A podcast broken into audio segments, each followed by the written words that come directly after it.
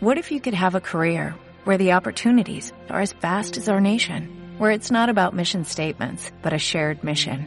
At U.S. Customs and Border Protection, we go beyond to protect more than borders, from ship to shore, air to ground, cities to local communities. CBP agents and officers are keeping people safe. Join U.S. Customs and Border Protection and go beyond for something far greater than yourself. Learn more at cbp.gov/careers.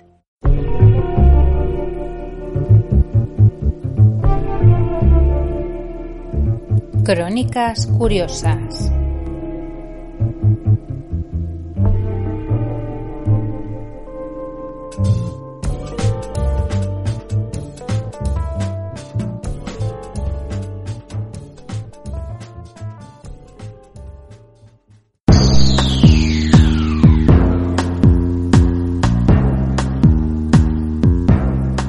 Crímenes sin resolver.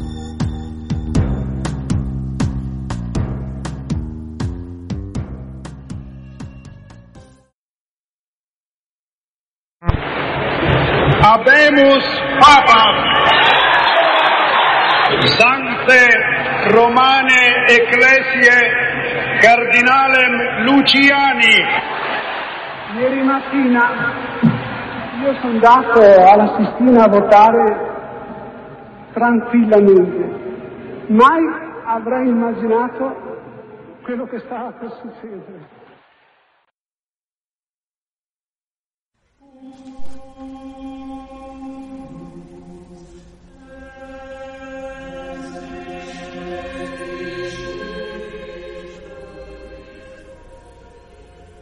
La muerte de Juan Pablo I.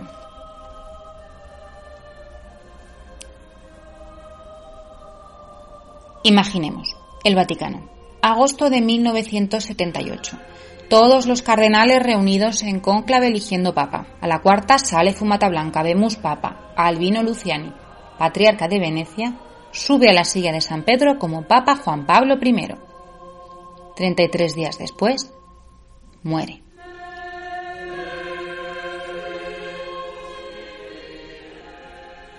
Tampoco queremos decir desde aquí que esto sea un asesinato, que tampoco es eso, pero hay tantas incógnitas que aparentemente hacen ver que hay algo que no encaja, que merece la pena contar esta historia. Además, no solo es que hayan corrido ríos de tinta con este tema, es que ser papa y que te asesinen estadísticamente es bastante probable. Según Wikipedia, en su entrada Papas asesinados, 31 papas han sido sometidos a martirio, 8 asesinados convencionalmente, entre ellos Juan XII por un hombre que le sorprendió cometiendo adulterio con su mujer, y sobre la muerte de 10 recaen serias sospechas. Teniendo en cuenta que a lo largo de la historia ha habido 264 papas, la probabilidad de ser asesinado como sumo pontífice es de un 18,5%. Suficiente. Para contar esta historia, no vamos a entrar en la lucha de bandos que supuestamente hay en el Vaticano entre progresistas, entre comillas, y conservadores, puesto que la elección de Albino fue rápida, y no parece que supusieran estos asuntos el móvil de un asesinato. ¿La causa? Todo apunta a que fue económica. El Papa falleció el 29 de septiembre de 1978 en su dormitorio. La versión oficial dice que murió en su cama y fue John McGee, su secretario, el que encontró el cadáver del pontífice. Seguidamente, no se le llegó a practicar la autopsia por expreso deseo de la familia. Sin embargo, con los años se supo, y el Vaticano lo ha reconocido, que realmente fue una monja que le asistía a la que se encontró el cadáver. No se dijo porque la presencia de una mujer en el dormitorio podía escandalizar. Que murió en el escritorio tras tomarse su café matutino sosteniendo unos papeles y que según su familia y el propio Vaticano ha corroborado sí se le practicó la autopsia, aunque los resultados nunca se han hecho públicos. Fue embalsamado, pero sin extraerle sangre ni extirparle las vísceras mediante inyección de líquidos antipútridos. Vamos, que la versión oficial en un primer momento mintió descaradamente. En cuanto a la causa oficial del deceso, fue un infarto de miocardio. Sin embargo, su médico apuntó a que el Papa no tenía problemas cardíacos graves, salvo que tenía la tensión un poco baja. Según sus allegados, los últimos días de su corto pontificado, Juan Pablo I pasó varias noches sin dormir, completamente impactado por un hecho que le provocó una gran tensión. El 5 de septiembre, el Papa recibió la visita de Boris Rotov Nikodim, representante de la Iglesia Ortodoxa rusa en Leningrado. Además, y esto no lo sabía el pontífice, agente de la KGB. Segundos después de retirarse para hablar en privado, Nicodim se desplomó tras tomar una taza de café, falleciendo súbitamente de un ataque cardíaco, tal y como, semanas después, lo haría el propio Papa. Sí, si vamos al Vaticano y nos invitan a un café, mejor no tomarlo porque lo ponen demasiado cargado o lo envenenan. Las especulaciones tras la muerte del Papa fueron tantas y hacían tanto ruido que su sucesor Juan Pablo II abrió las puertas del Vaticano al periodista de investigación George Cornwell, que tras mucho indagar no logró encontrar una hipótesis factible para sustentar un asesinato. Según el periodista, el estrés del cargo alentó el infarto que acabó con la vida del pontífice, más aún teniendo en cuenta que la tarde anterior a su fallecimiento se había quejado de un fuerte dolor en el pecho. Evidentemente muchos vieron en esta investigación, que por cierto se materializó en el libro como un ladrón en la noche, la muerte del Papa Juan Pablo I, una especie de trabajo a medida para el Vaticano, y surgieron investigaciones paralelas. Una de las más populares es la que el periodista David Yayob relató en su libro En el nombre de Dios, que en su momento fue un bestseller. Sostenía que el Papa fue envenenado para que callara sobre un fraude económico a gran escala orquestado desde el Vaticano. Y ahora viene lo bueno. En julio de 2019, Anthony Raimondi, sobrino del famoso capo Lucky Luciano y miembro de la mafia neoyorquina en su libro Cuando la bala golpea el hueso, se autoinculpa directamente de la muerte del Papa por encargo de su primo, el cardenal por Marcinkus, quien dirigía el Banco Vaticano y era conocido como el banquero de Dios. Según él, le envenenó primero con Valium y luego con cianuro. Al parecer y siempre según su versión, a Anthony se le encarga seguir al Papa para informar de sus hábitos y así saber cuál era el momento perfecto para asesinarlo. Primero echándole Valium en el café o el té, según la versión, y luego envenenándole con cianuro. Estaba parado en el pasillo afuera de las habitaciones del Papa cuando se sirvió el té en el que estaba el Valium, dijo Raimondi. No se hubiera despertado ni aunque hubiera habido un terremoto y explicó que después Marcinkus colocó el gotero con cianuro en la boca del Papa y apretó. El mafioso cuenta también que el motivo de querer acabar con Juan Pablo I no era otro que evitar que el pontífice expusiera un fraude masivo en la venta de acciones falsas por valor de mil millones de dólares dirigido desde el Vaticano. El Papa había prometido expulsar a los responsables que eran, y abro comillas, la mitad de los cardenales y obispos del Vaticano. Además dice que si Juan Pablo II no corrió la misma suerte es porque renunció a denunciar el caso por miedo. Aunque todo esto parezca de película si tenemos en cuenta la opacidad del Vaticano, que se escondieran datos de cómo fue encontrado el cuerpo del pontífice y la extraña muerte del representante de la Iglesia Ortodoxa tan solo unos días antes, no es nada raro que existan teorías de la conspiración en torno a este tema. Para añadir más incógnitas, un hecho. En el año 1986, Michel Sindona, banquero siciliano afincado en Estados Unidos y que cumplía pena de prisión en una cárcel italiana, muere envenenado con cianuro en su café. Esto resulta familiar. Sindona tenía negocios con Marcinkus, el banquero de Dios, y lo acusó directamente de la quiebra del Banco Ambrosiano, vinculado al Vaticano, al involucrarse en operaciones de alto riesgo. No fue solo un chivatazo. Las autoridades italianas quisieron arrestar a Marcinkus por delitos financieros, pero la Santa Sede lo protegió, argumentando inmunidad diplomática, y Juan Pablo II lo autorizó para regresar a Estados Unidos, a su diócesis de Arizona, donde moriría anciano en 2006. A Marcinkus se le acusó también de ser el inductor del secuestro y posible asesinato de la joven Emanuela Orlandi en 1983, además de instigar el asesinato del presidente del Banco Ambrosiano, Roberto Calvi. Independientemente de las teorías de la conspiración, Paul Marcinkus no parece trigo limpio. Vamos, que los indicios no juegan a su favor y las teorías más raras sobre el asesinato del pontífice parece que, parece que se basan en, basan en tejemenejes económicos vaticanos más que probados, tales como el escándalo del Banco Ambrosiano. Así que teniendo en cuenta el ambiente en el que se movía el pobre Juan Pablo I, no es de extrañar que exista quien piense que murió envenenado y que un café fue el culpable. Si buscamos en Google obispo Paul Marcinkus, y debiéramos hacerlo porque podríamos pasar horas y horas viendo sus delincuentes contactos, además de enterarnos de algunas cosas que conviene saber, lo mejor que podremos leer de él es que fumaba dos cajetillas de Malboro diarias. Tiene conexiones con toda clase de líos, mafias, secuestros, asesinatos, fraudes. Como diríamos, fue el toro que mató a Manolete y está envuelto en tantos líos que colgarle un muerto más ya casi no parece importante, sobre todo teniendo en cuenta que ha pasado a mejor vida y ya no puede tomar represalias contra nadie. Tirar del hilo Paul Marcinkus necesitaría un podcast de tres horas. Todo lo que hay en torno a este personaje pone los pelos como escarpias. En cuanto a Juan Pablo I, pasó a la historia por ser un papa breve al que no dio tiempo a dejar ningún legado, más que el de ser el pontífice cuya muerte ha dejado correr más ríos de tinta que ninguna otra antes en el Vaticano. Y eso que morir asesinado siendo papá no es tan raro. Esperemos que algún día se sepa la verdad y el pobre Albino Luciani y su memoria descansen en paz.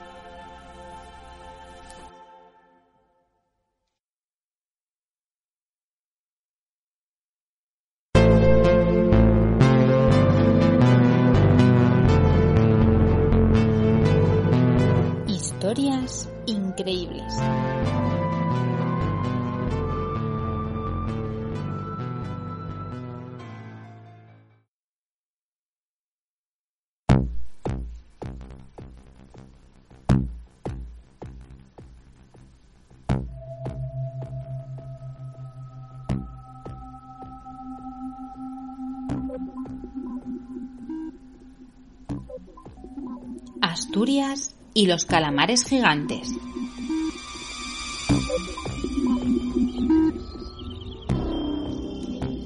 Esta es una historia increíble, pero real, y no quiero criticar, pero si esto hubiera pasado en Estados Unidos, habría ya un bestseller, una película, una serie, un parque temático y kilos y kilos de merchandising.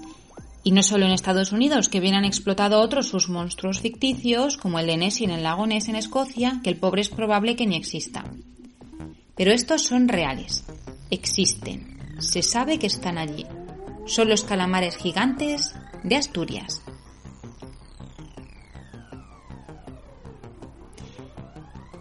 Diario El Mundo, 24 de noviembre de 2015. Capturan un calamar gigante en Asturias.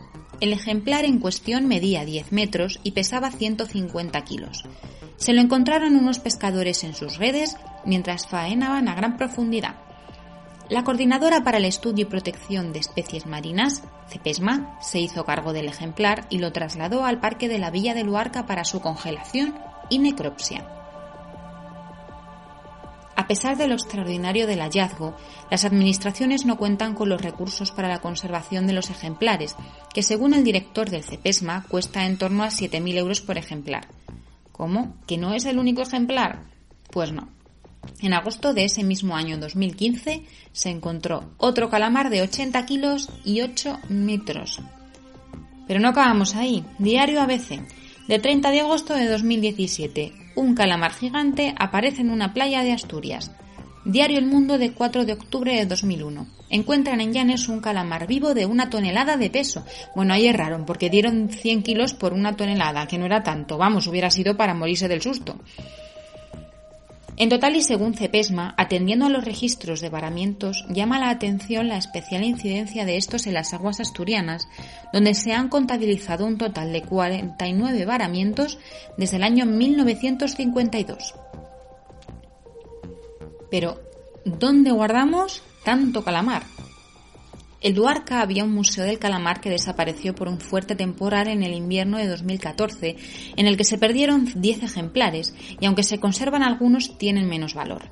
Parece ser que las olas destruyeron por completo la primera y la segunda planta. Era precisamente en la primera donde se exhibían estos ejemplares, únicos en el mundo. Algunos terminaron tirados por el paseo marítimo. Ante tal destrucción y falta de recursos, el museo decide ceder sus ejemplares a otros museos. Así, el Museo del Mar en Biarritz, en Francia, cuenta con alguno de estos especímenes, que resultaron dañados en el temporal. También el Museo de Historia Natural de Washington tiene de forma temporal alguno de estos animales, entre ellos uno de 11,40 metros y 137 kilos, y en Dinar, en la Bretaña francesa, pasaron todo un verano expuestos en una exhibición de fauna abisal en la que se emplearon 1.800 litros de alcohol para su conservación. La última noticia que he encontrado sobre este museo es que abrirá en el 2021 en Luarca, aunque en otra ubicación. Para entender la fascinación que estos animales generan, hay que acercarse al mito del kraken, un monstruo marino propio de la mitología escandinava, aunque ya aparece mencionado por los romanos, descrito como un calamar o pulpo gigante que atacaba a los barcos y se comía a los marineros. Se cree que estas leyendas pudieron haberse fundamentado en avistamientos reales de calamares de hasta 45 metros de largo. Aunque hoy sabemos a ciencia cierta que los calamares gigantes existen porque los hemos visto, la exageración de navegantes y marineros al encontrarse con alguno de estos ejemplares, ya que no está demostrado que engulleran ningún barco, llevó a considerar a estos animales como invención o leyenda marina, más cerca del mito que de la realidad, y han sido denostados por la comunidad científica durante años. Únicamente en tres ocasiones y de manera casual, el kraken consiguió ser captado y filmado en su hábitat, vivito y coleando por un equipo científico japonés en 2006, por otro mexicano en 2007 y por un canal de televisión norteamericano en 2012. Parece ser que hubo también una filmación en Canarias en la que el animal atacó la cámara del submarinista, pero este ejemplar era de menor tamaño. La dificultad de captar estos ejemplares reside en que viven en profundidades extremas. Y es por este motivo por el que podemos hablar de los calamares gigantes de Asturias, porque encuentran refugio en el cañón de Avilés a 5.000 metros de profundidad frente a la costa asturiana, así como en el caladero de Carrandi, una fosa abisal al noreste de Gijón. Por supuesto a los asturianos lo de Kraken no les va y le han dado su propio nombre popular, peludín. Esto es debido a que la epidermis de estos animales es muy sensible y cuando quedan varados parece como si se desprendieran de su piel en muchas capas, por lo que los marineros comenzaron a darles esa denominación. La Coordinadora para el Estudio de las Especies Marinas ha iniciado en octubre de 2012 una campaña para que este nombre sea oficial, es decir, para que peludín pase a formar parte de los diccionarios y que este vocablo sea el nombre común del científico Architeutis dux, al margen de calamar gigante. Peludín mucho mejor. ¿Dónde va a parar? Un último dato muy importante porque lo veo venir. El peludín no es comestible y no lo es debido al alto grado de amoníaco que él mismo origina en su sistema para poder vivir en las profundidades marinas, ya que el amoníaco es más liviano que el agua, pudiendo así flotar gastando menos energía. Vamos, que provecho gastronómico no vamos a sacar. Para terminar, los científicos avisan. En las fosas profundas de los mares asturianos se han descubierto más especies desconocidas hasta el momento. Prestemos atención, pues el cañón de Avilés todavía tiene muchos secretos que contar.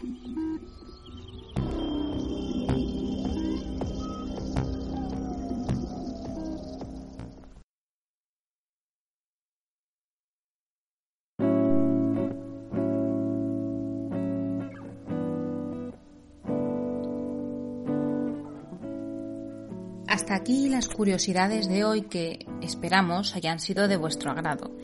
Si queréis hacernos alguna puntualización o darnos alguna sugerencia que nos ayude a mejorar, podéis dejarnos un comentario o escribirnos a crónicascuriosas.gmail.com.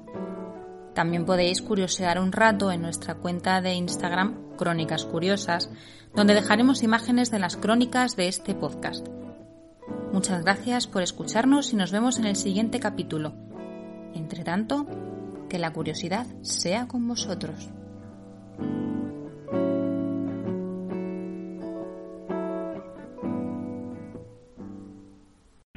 O'Reilly Auto Parts puede ayudarte a encontrar un taller mecánico cerca de ti. Para más información, llama a tu tienda O'Reilly Auto Parts o visita oreillyauto.com.